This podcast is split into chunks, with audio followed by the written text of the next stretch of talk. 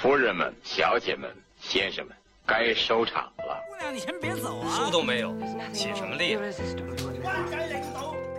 跟一帮小子在山上打猎、喝酒、吹喇叭。我让他去道歉。他的前程似不想想白要端到母亲面前去。你什么意思？爱是世界上最重要的事情。佳姐，我尝到。一起聆听电影的腔调。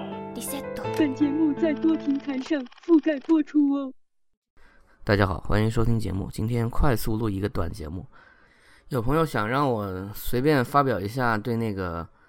Everything Everywhere at Once 的，看这这个真是很绕嘴的一个名字，通常翻译作“瞬息全宇宙”，又或者叫“妈的平行宇宙”，还有一些变种了。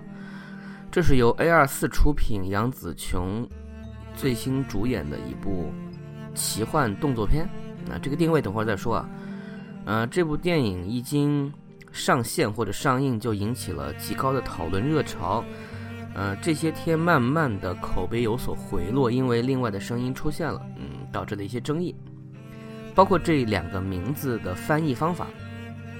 前者呢相对比较的正，也就导致了它的传播的效率没有那么高；后者它像是一句粗口，再有一种段子感，大家甚至会有一种感觉，说我终于可以假装在说脏话，事实上，你看剧情嘛，它就是这个意思。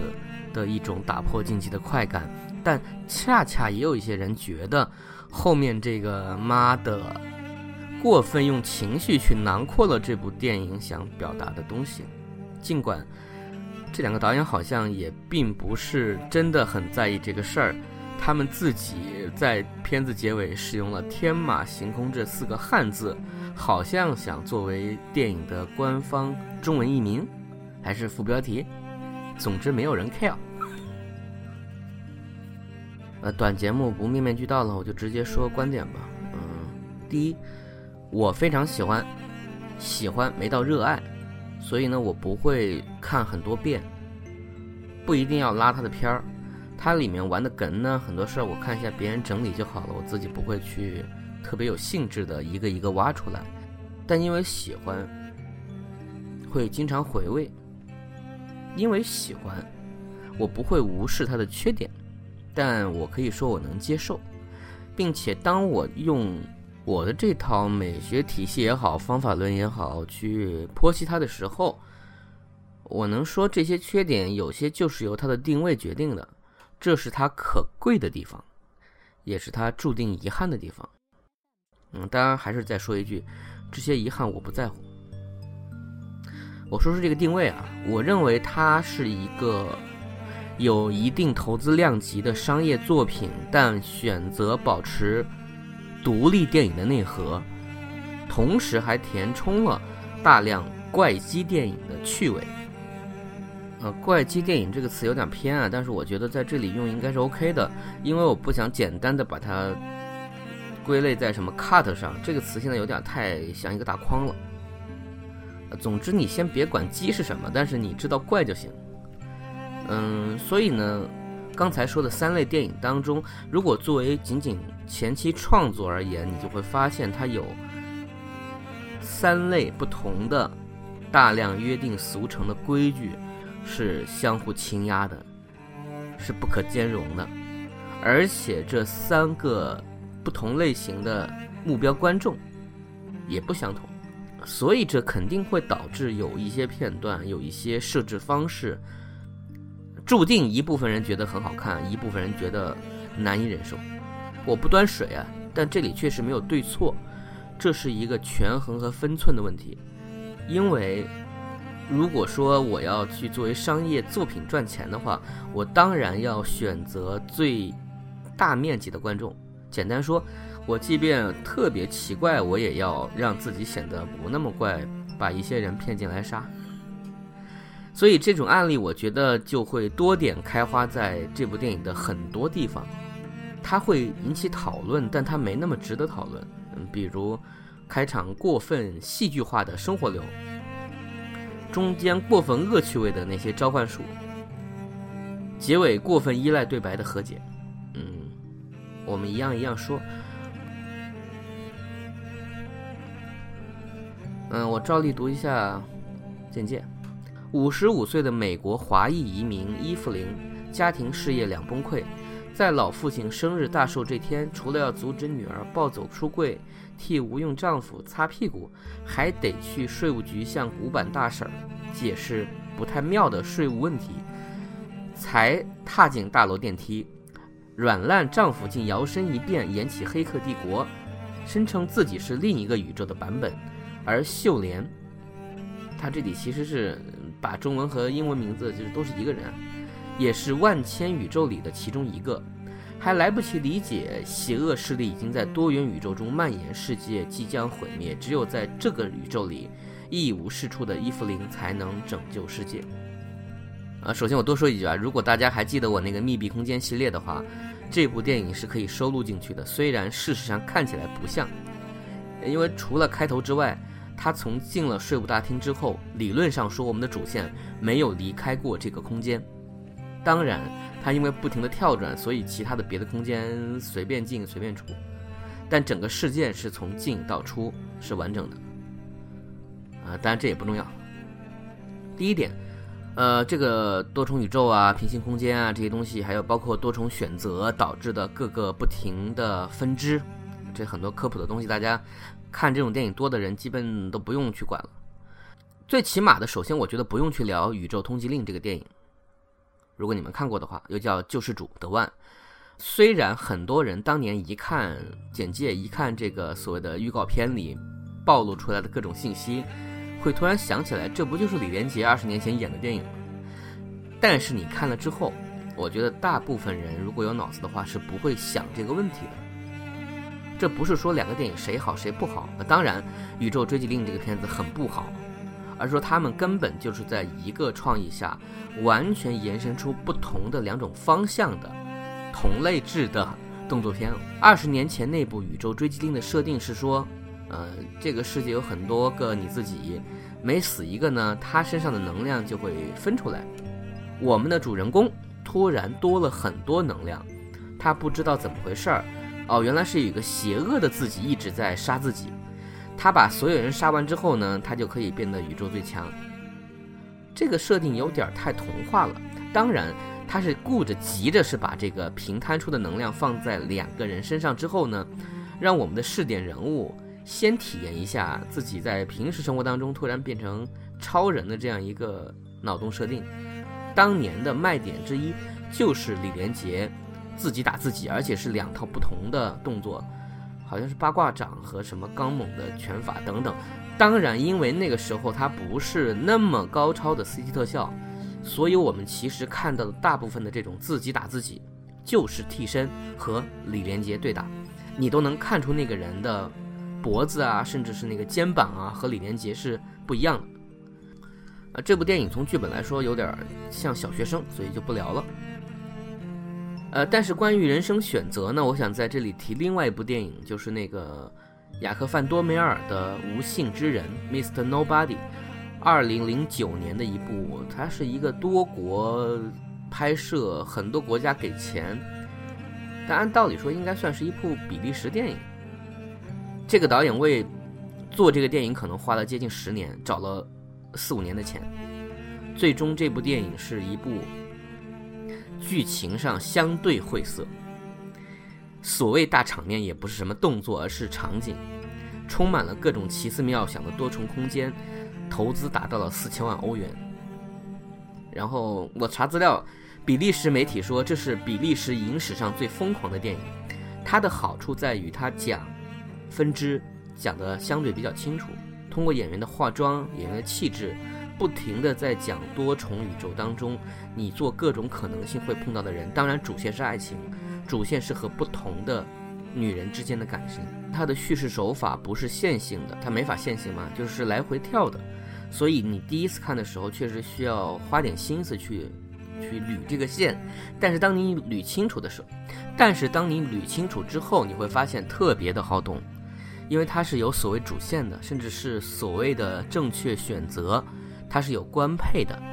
你看完之后，你会生出一些哲学的思考。但是呢，它就是很典型的，没办法真的按好莱坞三段式的方式去写剧本。就完全不要想这个问题，他的情绪是跟着分支在走。我想说的呢是，人家花了一整部电影在讲的这种感受，在瞬息当中其实是用一种快速剪辑以及言语之间就讲完的东西，这导致他有点吃亏，就是他默认你必须要想过这些事情，你不是第一次去想，如果这样或者这样。所以导致了这个设定在这个电影当中，它更多像是一种推动主人公去改变想法的设定，而不是主题。但这个主题又太重要了，它直接连通着我们故事里面所谓正邪双方、所谓对自我成就的一切的推动力，或者他没有给这些分支剧情以一种特别正式的去讲述的时长。你看到都是非常浅显的，甚至是有点轻佻的方式。我说轻佻在这里也不是贬义词，他是故意的，不然就不会有热狗手这样的宇宙，对吧？看起来这个人生选择这个主题本身是一个老生常谈，被讲了无数多次的，它像是一个调用库的一个基础认知一样，就像我们说。一想到未来，我们先默认汽车可以没有轮子是可以飞了。为什么呢？因为无数人会说那时候可以有磁力，这个事儿会导致我们一旦描述多少年之后，我们就不用再去描述那个汽车飞行的原理了。一定有人已经发明出来了，不管是靠磁，还是靠别的能量。总之，那时候车在地上跑就不是特别好，除非你是一个复古爱好者。那么。多重选择这件事情在电影当中带来了什么东西呢？这就是我下面要聊的这个点，就是正邪，就是最大的冲突。这里我要另外比两部电影，一部是大家很多人很喜欢的那个蜘蛛侠平行时空，还叫什么多元宇宙，另外一部是艾德加怀特在零几年拍的《歪小子斯科特》。至于为什么我要这样比，我就先拿一个点说，你你就明白了。就是这两部电影当中都有着非常非常明确的反派，这个反派是不用去解释为什么要打倒他的。尽管这两个反派从各自的故事来说，也不用说那么遭人恨吧，但我们要说到之前刚才那个分类，就如果你是一部正经的商业电影，而且还是动作元素这么强，你对抗的东西需要强大，需要你不断的去成长、去练级，最后打败他。这件事情是你自己需要去完成的一个基本结构，这样观众在结尾情绪会得到释放。你把反派编得多么难、多么厉害都没有关系，但你需要去完成的是这个过程。但在《瞬息全宇宙》当中，他的反派是女儿，并且这个故事并不是以毁灭女儿作为目标的。然而，我们再往里多想一层。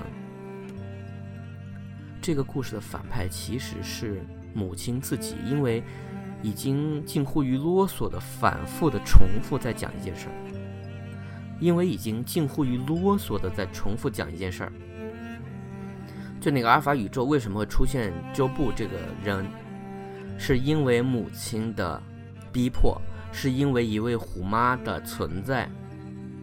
这种东亚文化当中几乎不用解释的一种人物设定。立刻能让我们明白他在其中起到了多大作用。自认为自己人生非常失败，一事无成，但依然对女儿充满着期待和严厉。显然，在这个时间线上，女儿做的很多事情也都让他非常的失望，比如考大学啊、学习啊，甚至性向的选择等等。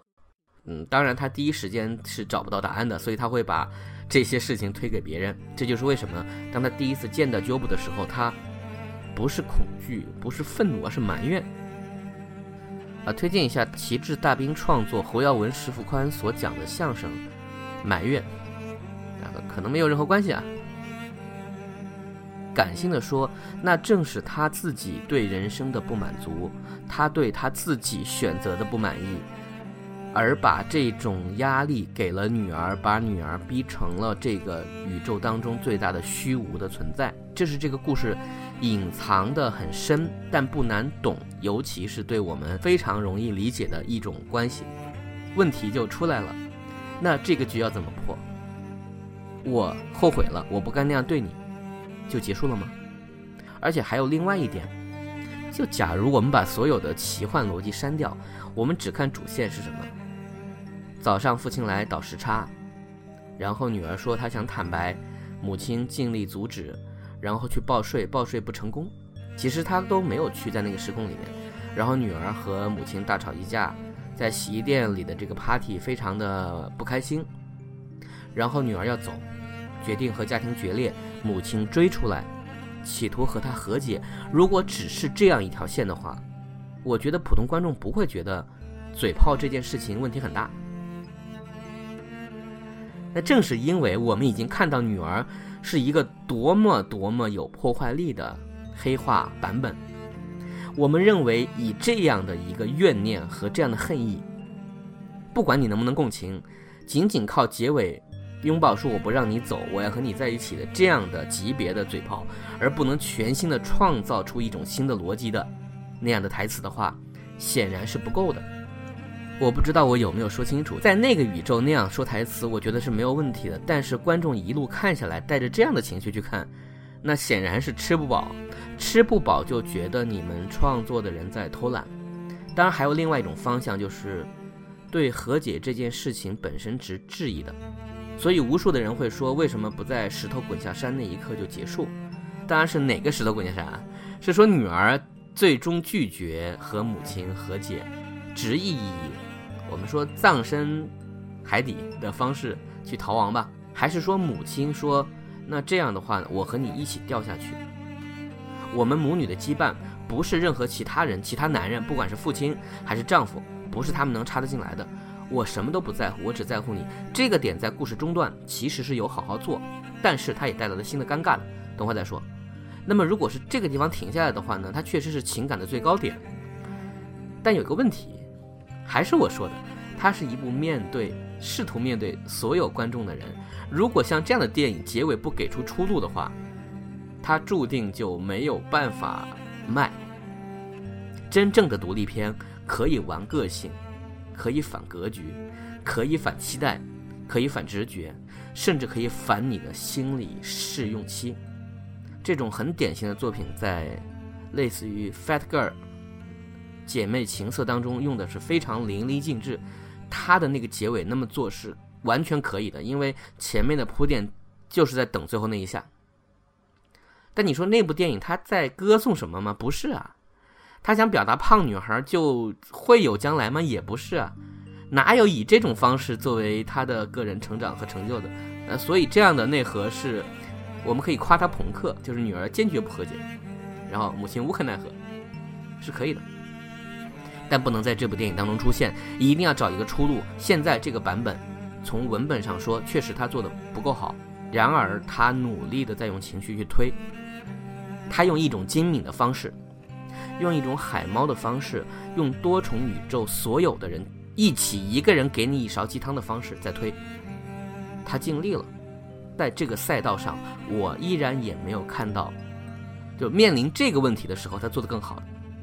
这是我对这个团队有更高期许的地方。就假如下次不是这么一个难解的问题，可能会好一点。我这样说好像有点乱，往回捋一下。就是关于母女和解这个问题，我说它为什么难写呢？是因为第一，很多人认为是根本不可能和解的。假如你抱着这样的心情，哪怕你期待着和解，你会觉得任何电影中用简单桥段方式去达成是一种虚伪。另外一头就是，如果你觉得能简单，因为说几句话，啊，我们最终就是一家人，然后拥抱在一块儿，这是另外一种作弊。因为这个决定权决定在女儿手上，而你怎么去写女儿这个角色，都可以呀。你就说她感动了，旁人也不能反驳什么。而这就会导致有人会觉得你提出的问题本身就不够高明。如果我接受你这样的一种和解程度的话，那么说明你们之间的矛盾没有那么大。那么那个推到极限高的巨大的那个天天间宇宙，那个虚无的黑洞。不就显得很可笑了吗？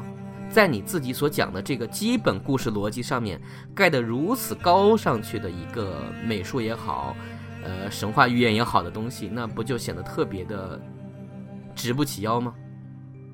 在这里可以 Q 一下木星上线，啊，说回来，我还来说反派这个事情，脑洞一下，假如反派是杨紫琼自己呢？假如是某一个不甘心命运的她自己，这没有不可能，对吧？我们把女儿这层去掉，我如果最后下死手打的是自己，是不是没有什么问题？或者我摁着她的头说去吧，和解吧，是不是因为他不再会受亲子关系当中特别现实的一面的影响？自己和自己去和解，怎么说都行。我甚至可以说，不用杨紫琼演两个人，那个人可以让林熙蕾来演。呃，此处是剑与根。但这样的结果，除了让人觉得你还是在复制救世主之外，也没有什么特别的好处。反而是这种伦理关系当中在做轮回的部分，他有一定程度试图做出多重反转的方式。让我觉得他们想要的东西很多，而且都努力放进去了。这里有两重关系，他先前是求生存，然后他发现反派是女儿，其中一个版本吧。然后这个版本的这个女儿暂时离开了，女儿暂时变为无辜的人。其后有人要把这个肉体毁灭掉，他开始和那些本来和他站在一个阵线的人立场出现分歧了。他开始试图保护那个懵懂的女儿，他认为他有机会救女儿。这个部分我觉得写的是不错的，虽然这段比较短，而且这段没有出路。说回就回，说来就来，多少让我想到了《乔乔五》当中布拉查迪这个小队，之前先帮老板干叛徒，然后干老板，仅仅是为了保护那个他们认为不应该那样去死的女孩。这种突然变换。立场，并且怎么都要打一遍的这种写法，当然也很适合动作片。只是这一段本身呢，确实不是一幕的戏，导致它没有特别的升华。我的意思是我们没有办法看到那个面对母亲试图保护她而懵懂的那个女儿，对这件事情有什么反应。这个女儿其实就消失了，在我们的叙事当中，她被覆盖了，她不存在了，后面也不会再讲这一段。而另外一部分是她和她丈夫的感情线，这条线我觉得还是比较清楚的，试图用人生去做起，然后去用爱情作尾，她始终是在不停的褒贬褒贬中来回摇摆，因为她做了个定性嘛，如果她不认识自己现在的丈夫，她可能能达到这个宇宙中自己最喜欢的那个顶点，也就是成为杨紫琼本人。但只要她和这个男的在一块儿，不管怎么做都不会是特别好，都会要不停的疲于奔命的讨生活，而且最终也觉得这个男的没那么值得依靠，他太孩子气了，这是常规的塑造人物的方法。就一个男的四五十岁还这么弱，真的是让我们这些女性不省心啊，等等。而在这一部分，他开头我觉得大家可以对比的其实是啊，万箭穿心。就是作为在一个家庭当中要操持最多、操心最多事情的女性，却经常被隐身的状态下，她会觉得身边的人大部分时候都是猪队友，都是对手。这种心情其实，在前面已经描绘的很清楚了。但是，是不是把这一切扔下就是好的呢？就现在的我们的目标观众而言，好像是的。不要把自己的人生和其他人绑定，按自己的想法去完成自己要做的事儿，哪怕是吃苦，哪怕是面对危机，都是你自己的选择，你无怨无悔。但你一旦深切的和另外一个人绑定的话，你就会变得不那么优秀，会变得平庸。这是现在某一类的思维。所以，当简简单单把这种力量往回拉，仅仅是说。丈夫其实也是挺好的，他也有爱，可能在二十年前或十几年前，这一套编剧法是有效的，现在也会让人觉得啊，你进入了一个套路，你就还是只会说，有了爱什么都可以。可是，我想说的是，如果爱都不聊的话，那你聊什么呢？当你聊完觉醒之后，你依然还是得有一个目标啊，关系。不，真的是我们作为一个社会人应该有的一个目标吗？说远了，后半段我也觉得会有一些问题，就是因为他为了做翻转，不断的在反复横跳。一会儿说那阿尔法那个老公是好的，然后他去世了，但他无怨无悔。然后自己这个老公呢，到底好不好呢？有没有用呢？甚至包括中度杨紫琼这个角色，甚至所有的角色一度开始摆烂，就烂吧，随便吧，无所谓吧。这个当然体现为他已经看到虚无了，他被女儿同化了，快黑化了。这个地方又甚至会让观众感到莫名的爽，但这不行啊，不能一直这样，我们得把它拉回来。靠什么拉呢？呃，这里的技巧用丈夫的话，包括用那个对他一直很不好的官员的那个女性，表现为我也理解你，大家都是过来人这样的桥段，确实有点太正常了。因为正常的招式在这个充满了怪机想法的电影当中，它的力量相对是特别弱的，也是一样是遗憾。他做的是对的，但他没有做到那个程度。你能让自己不那么难受的地方，就是你一开始不要太在意这个部分。可是如果你不在意这个部分的话，你又会觉得结尾试图阐释的部分变得冗长。最后还是要聊一个我想聊的点，就是任何的对抗是需要游戏规则的。这部电影包括和瑞士军刀男，它比较有意思的地方在于，他脑洞出了非常奇怪的召唤方式，就是你要做生活当中几乎不会做的事情，这些才能触发不同宇宙之间你自己的这种连通。简单说，我们统称为神打。但这也是这故事后面容易乱的地方，就是前面我还可以通过像《黑客帝国》那样给你指令，看不懂的指令，因为它背后是有逻辑的，我是帮你算出来的。但后面呢，失去了联系，呃，秀莲这个角色等同于要不断的去试各种奇怪的事情，都不知道会连通到什么地方。当然，出于故事的便利性，我们又会觉得说，那至少每连一个都是有用的吧。那你会发现每一个居然还真的都有用，呃，除了那个手指啊。那这样的话就会对这个游戏规则慢慢的不太信任，因为我们大家看了那么多功夫片，从邵氏时期、嘉禾时期看起，你就知道，任何一门派的功夫，它一定有命门，对吧？捏鸡蛋，命门这个东西一开始可能会告诉你。但是接近命门的方式，你可能要去练，你可能要付出代价。我们观众就是在一次又一次这样的体系里面，他建立了完全有效的认知，他然后才会放心的看着你去和反派势力不管多强大去对抗，并且在前面可能会埋一个两个小点，这些点可能前面看起来并不重要，到后面会变成破局的关键，但这个点不能凭空出现，比如你不能凭空掏出一把枪。但这套东西确实天长日久也会形成对故事编造的一种桎梏，以至于我们如果前面看见某个伏笔，嗯，比如《蛇形刁手》当中，你现在看你知道猫这个元素一旦出现啊，结尾你会用猫拳，它也会造成一定程度的预读啊，你不过就是这样嘛。所以现在又倾向于经常会玩一些，我还看你怎么能想不到我怎么赢的方式。但是不管怎么样，宣泄情绪一定要靠对抗的话，那么这个对抗应该在我自己这个平台上。也就是说，如果我是通过打斗要赢，那么结尾我也得打斗。可这部电影结尾的真正解决大 boss 的方式呢，是靠逻辑，是靠感情。这也在某种程度上会让人的情绪最后停下来。所以我们理解了杨紫琼自己的身体状况问题，包括这个电影想要反高潮的问题，她不希望结尾还要打。最终的杨紫琼的动作终局其实是结束在那段盾牌大战，然后后面的很多部分就已经跟打斗没关系了，呃，可能被捅死啊，这些东西都是反高潮嘛，这些部分都是导演的个性体现，但同时他也就又放弃了一批观众，或者说错过了一些人可能能接近那个情绪点的技巧，这个我只能说我佩服你。如果我们有志于去做这样创作的人，一定要注意游戏规则这件事情是不能轻易打破的，打破也必须是在我们俩建立的这个契约上，我不能凭空的去创造。如果这样的话，它就是另外一类电影，不讲道理的纯恐怖片儿可以。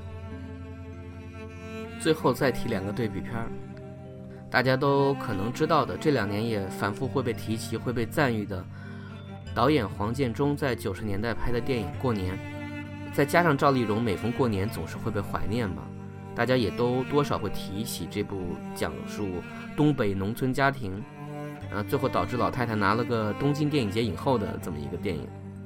这部电影具体就不讲了，但是它的结尾就是非常简单的不和解，无奈，没有任何出路，遍地狼遍地狼藉吧，差点说狼烟。狼藉之后，离开的是所有心碎的人，但是在故事当中，并不是所有人都不会幸福，该撕破的，该面对的还是你们自己。所以这部电影的做法是可以尽情的去让结尾的难以言说去弥漫。最后一个呢，是我突然想到的，并且我还刚重温了一下的，它叫面子，英文名叫 Saving Face，拯救面子，或者要面子，差差不多这个意思吧。就是它是由华裔女导演伍思薇导演、陈冲、杨雅慧主演的这样一部关于母女关系的电影。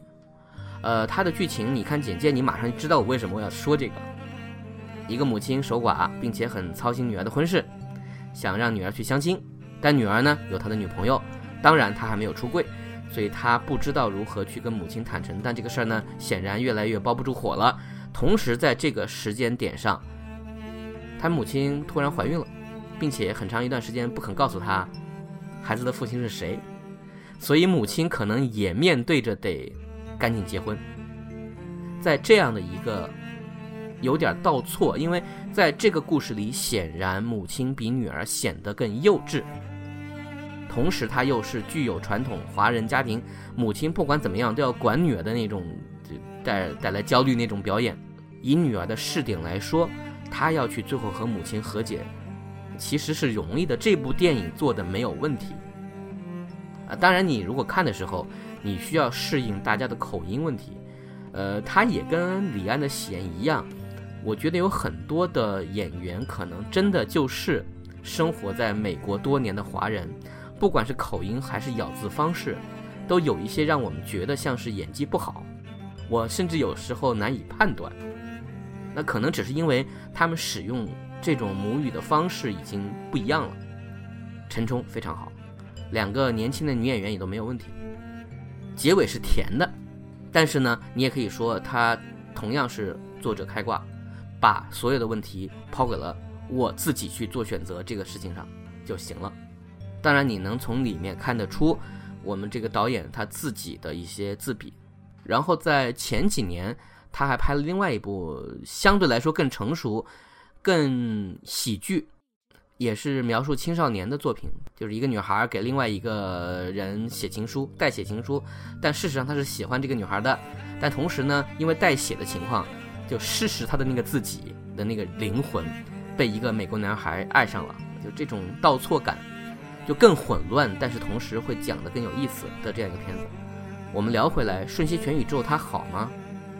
它当然是好的，只是因为它在好之前先选择了我要怪，在怪之下带来了一些它解决不了的问题，这些问题又因为过分的赞誉导致形成极大落差。那这一点也是他的选择，是他要承受的。倒回到之前那个时空，在他那个剧本还是以成龙为主角所写的时候，假如成龙接了，他会不会是今天这个样子？我们不知道，但我们可以猜测，可以去想象，如果这是一个男性视点，他他到底是跟儿子和解还是跟女儿和解，我不知道啊。但总体这样一个故事，也许完全不会是今天这样，你们也不会听到这期节目。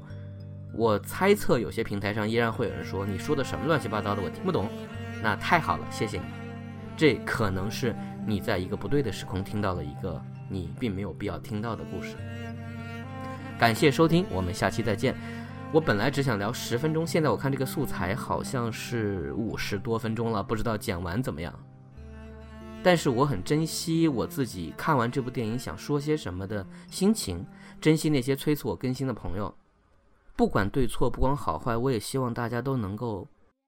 拾起平时在你们脑海当中出现那些小小的火花。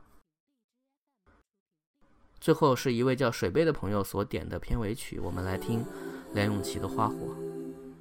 来吧，伴我飞，不休不睡去飞，来尽力忘记两脚降落何地，若记忆凭据。到某一天告吹，回望即使太蠢，都相信我做得对。原来风雪可以使我坚壮，使我坚强。假使敢梦遇上，假使天真地唱，我也会笑容漂亮。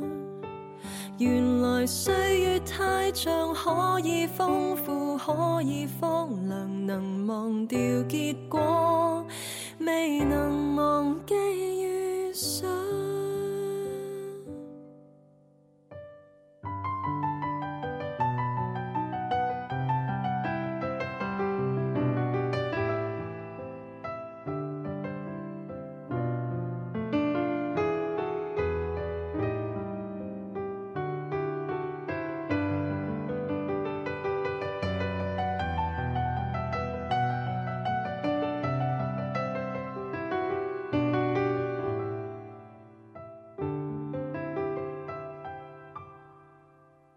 吧，伴我飞，不休不睡去飞，来尽力忘记两脚降落何地。若记忆凭据，到某一天告吹，回望即使太蠢，都相信我做得说可以使我坚壮，使我坚强。假使敢梦遇上，假使天真地唱，我也会笑容漂亮。原来岁月太长，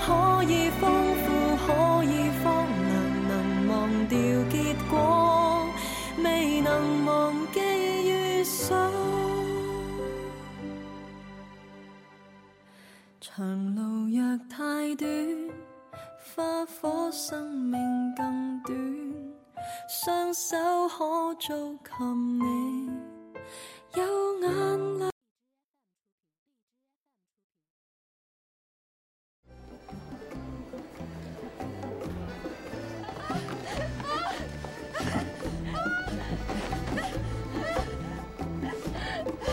好了，我也可以搬回来跟你住，换一只大一点的床，让小贝贝先跟我睡。过些时候呢，把客厅搁一块出来，放婴儿床。那妈喂，房间要重新漆一下，那妈淡玫瑰色会显得更温馨一点。哎，还有你那个厕所，，no，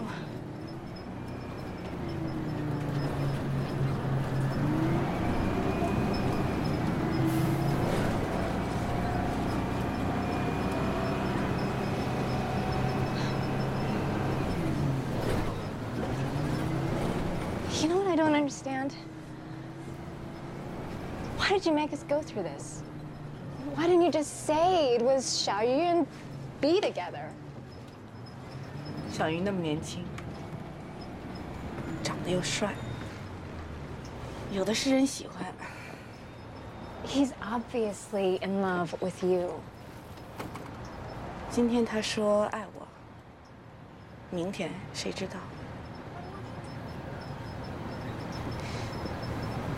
我是需要他有勇气，公开对我的感情。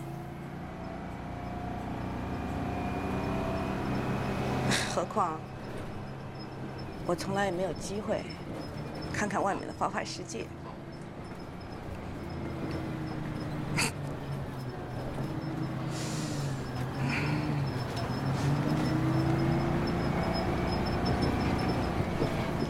其实，那个 Vivian 挺不错的。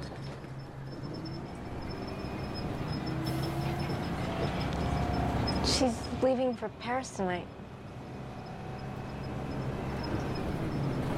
你是不是很喜欢他？